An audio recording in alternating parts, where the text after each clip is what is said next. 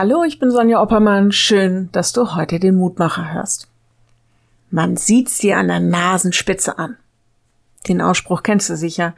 Man sagt das zu jemandem, der einfach nichts verbergen kann. Es ist dir ins Gesicht geschrieben. Kann natürlich was Gutes sein. Kann auch sein, dass man irgendwas verpraxt hat. Egal, es ist etwas, was unsere Gedanken beschäftigt, unsere Seele vielleicht, und was sich in unserem Gesicht abzeichnet. Der heutige Lehrtext ist eine Weissagung, nämlich dass einmal Jesus wiederkommen wird. Und dann wird alles völlig anders sein.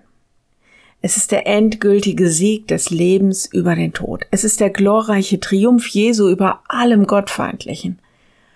Und dann steht da, dass die, die zu ihm gehören, auch an ihren Gesichtern erkennbar sein werden.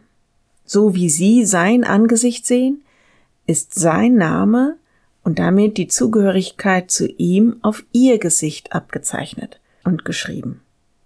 Der Lehrtext heute ist aus dem Schlusskapitel der Offenbarung.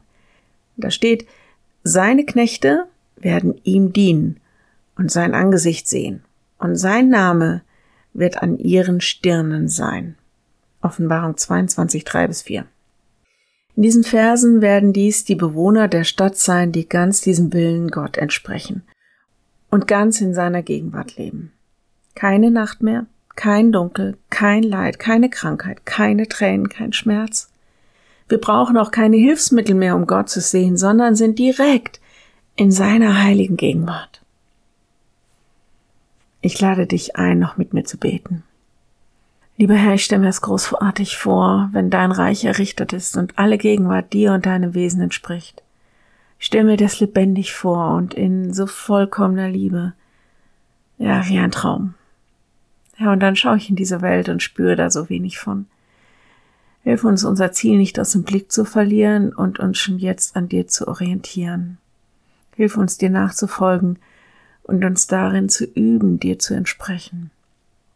Herr, erbarme dich über uns, dass wir nicht nur dunkel sehen, sondern dein Licht, und lass uns gegenseitig Licht sein auf unserem Weg.